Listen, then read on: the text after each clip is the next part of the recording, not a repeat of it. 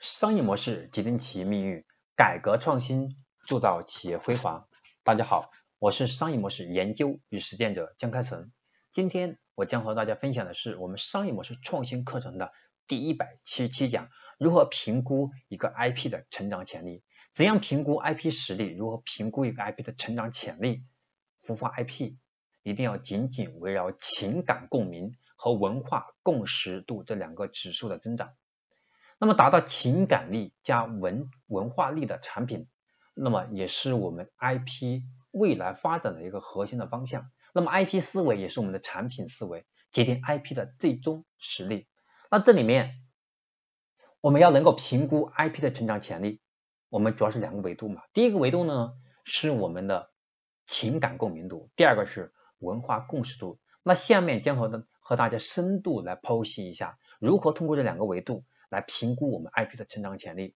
首先，我们来看一下情感共鸣度，其实它的核心是我们情感定位的深度、情感的温度以及共振的和谐度，是我们 IP 和人的情感关系。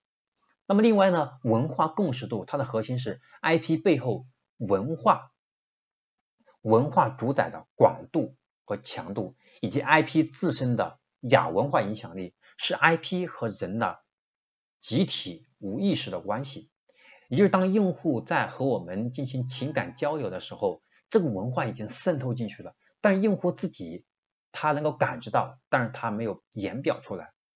我们完全可以将 IP 的成长视为情感共鸣度和文化共识度的指数增长。所以说，我们总是在说 IP 赋能，IP 赋能。那到底 IP 究竟赋的是什么能呢？就是情感能和文化能。商能融合在一起，就实现了赋能啊。那么这两点就构成了我们的潜力。消费者心里面，我们看到消费者心性的开启需要 IP 的情感能，消费者对 IP 的共识需要 IP 的文化能。在这里以江小白为例，从价值观、世界观、情感能、智化能，还有 IP 符号五个维度，塑造了我们看到的潜力爆发的 IP 势能。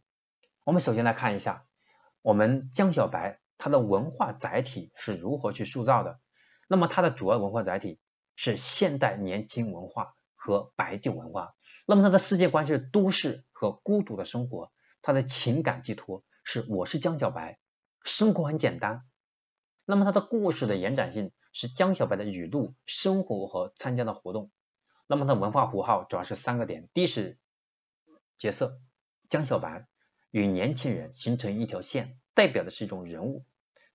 那么第二个是道具，江小白是表江小白做了一个表表白屏，是希望通过这种文化做的阐述这个传递。第三是场景，小聚小饮小时刻小心情，百年奇缘的酒桌小酒馆夜场酒吧等全部融进来了。这是我今天要和大家分享的，我们如何去评估一个 IP 的成长潜力，就讲到这里，希望能够给大家启发。如果今天的课程帮助到了你，那也请你把它分享到我们的微信朋友圈、微微博以及微信群等渠道，让更多的朋友因为你的分享而获得了商业性知识的增长，让他能够在职业上、在生活上、在创业道路上有更好的一个一个一个成长，也让他能够在未来形成一个更好的商业认知，让他未来有更多的选择。我是商业模式研究与实践者金开成。感谢您的收听和分享，我们下一讲再见。